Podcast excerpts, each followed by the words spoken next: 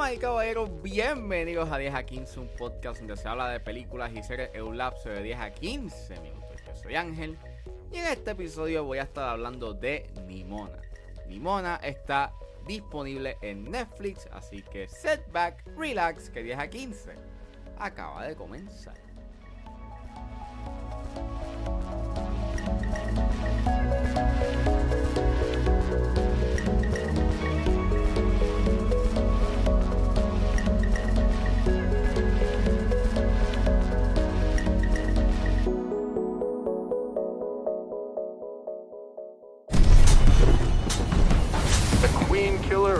Out there. Everyone is scared. He's a murderer. He's a monster.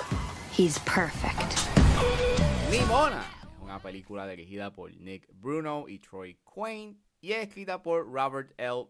Baird, Lloyd Taylor, que está basada en una historia de Bird, Taylor, Pamela Riven, Mark Himes, Troy Quinn y Keith Boonen, que está basada en la novela gráfica de Andy Stevenson.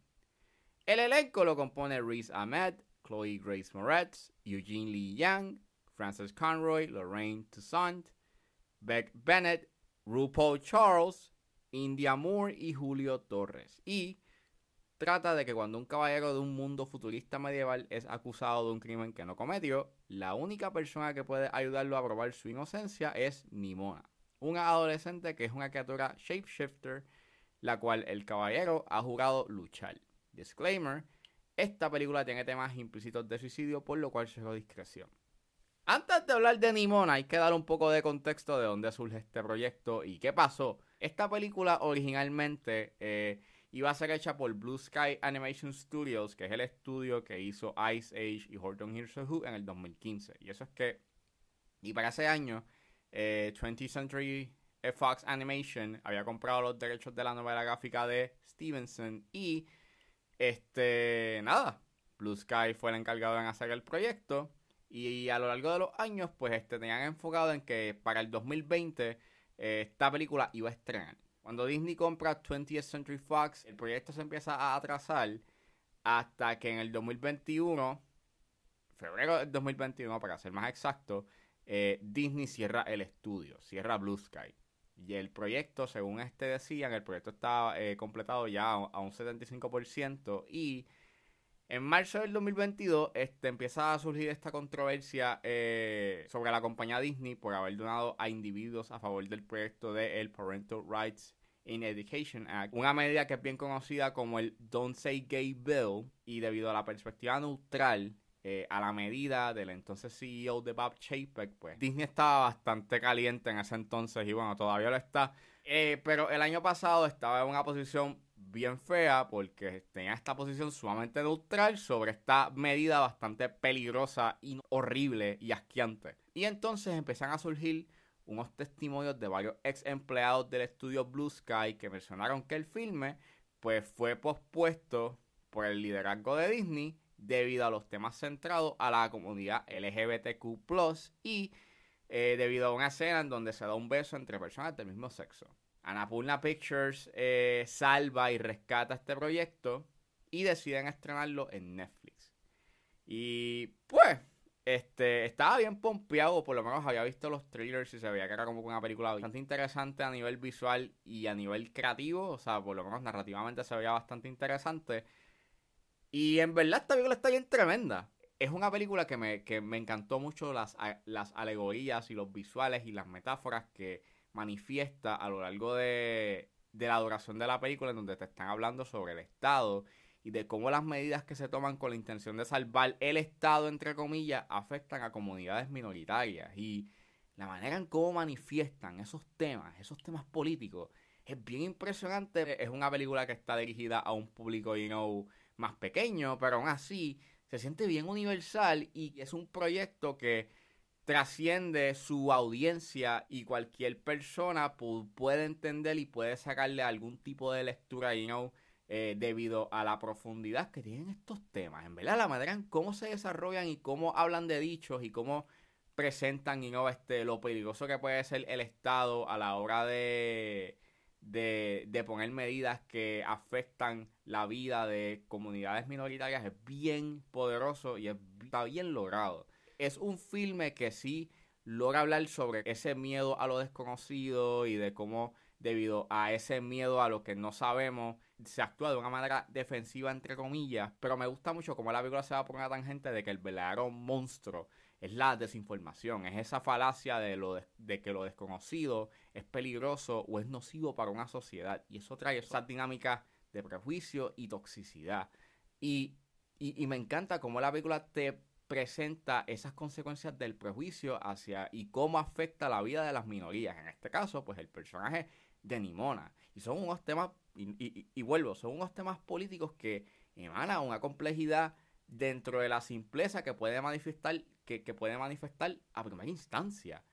Eso, súmale que tiene una narrativa que me gusta mucho de que llega a ser bien creativa en su viaje, que aunque sí en partes tú puedes saber para dónde va la película, pero es la manera en cómo subvierte, las interacciones de sus personajes. Porque en otra película, me vi el personaje de Nimono sería un sidekick character un tanto annoying o maybe como que tonto. Pero en esta película es todo lo contrario. Es un personaje inteligente, eh, es dinámico, siempre piensa más allá.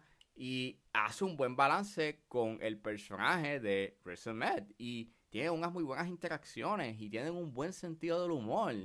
Y me encantan mucho las actuaciones por parte de ellos. O sea, Med le trae un cierto tipo de, you know, humanity a su personaje. Al igual que Chloe Grace Moretz, le trae un cierto tipo de energía, de dinamismo. Pero a la misma vez, cuando llegan esos momentos emocionales, llega a ser bien efectivo su voice acting. Igual que Eugene Lee Yang, o sea, pienso que actúa espectacular. Es una película que me sorprendió bastante su estilo visual. Like, es bien. Maybe Puede que no sea original, pero es bien poco usual ver esta mezcla de el estilo que tiene de ser futurista pero medieval. Y es bien breathtaking y creativo, no solamente por lo que hace a nivel de lore, pero también es lo que trae a la mesa con respecto, pero también es lo que trae a la mesa en términos visuales. O sea, tiene estos momentos en donde manifiesta esta animación 2D con stop motion. Eh, mayormente es una animación que manifiesta pues una animación 2D slash 3D, pero en momentos llega a tener estas escenas en donde dan estas animaciones 2D en stop motion. Es como que bien interesante la manera en cómo hacen estos encuadres y dejan salir eh, un significado bien poderoso, mayormente al final. Los diseños de los personajes, los diseños de los personajes con respecto a Nimona. It's amazing. Esta película está bien hecha y llega a ser emocional me, me, me llegó a poner emocional por, la, por, por lo que te está presentando en pantalla, por los temas que está hablando. Y en verdad, está bien realizada. Esta película es. Qué bueno que Annapurna Pictures salvó esta película porque en verdad es una película que tiene algo que decir, que sus metáforas y sus alegorías están bien logradas y dicen algo bien contundente e importante en estos momentos. Así que por favor, vayan a ver Nimona. Pienso que, pienso que Nimona una de las mejores películas que he visto este mes y, y está entre lo mejor que he visto en animación este año. Sí, yo sé, no he visto Spider-Man Across the Spider-Verse. Eso está, you en mi to-do list. Pero hasta ahora, Nimona está entre lo mejor que he visto este año en términos de animación. Y en verdad, esta película es impresionante. Promise I'm your official sidekick forever and ever. No take backsies. Can you just be you? I don't follow.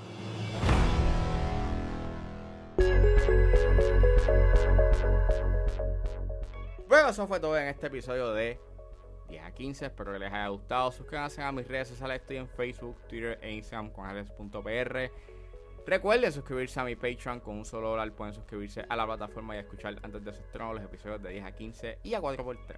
Pueden buscar en la plataforma como Ángel Serrano o simplemente escriban patreon.com 10 a 15. Si están en la disposición de ayudar a la calidad de este podcast, pueden donarme mensualmente a través de Anchor Support desde 99 centavos hasta 9.99. Pero si están en búsqueda de hacer una donación de una sola vez, pueden donarme a través de PayPal como Ángeles PR. También me pueden ayudar con sencillamente compartiendo los episodios en las redes sociales y no importa la ayuda que ustedes decidan hacer, yo voy a estar inmensamente agradecido. Los links a todas estas opciones están disponibles en la descripción de este episodio. Lo pueden buscar en su proveedor de podcast favorito, como 10 a 15 con Ángel Serrano. Gracias por escucharme, recuerden suscribirse y nos vemos en la próxima.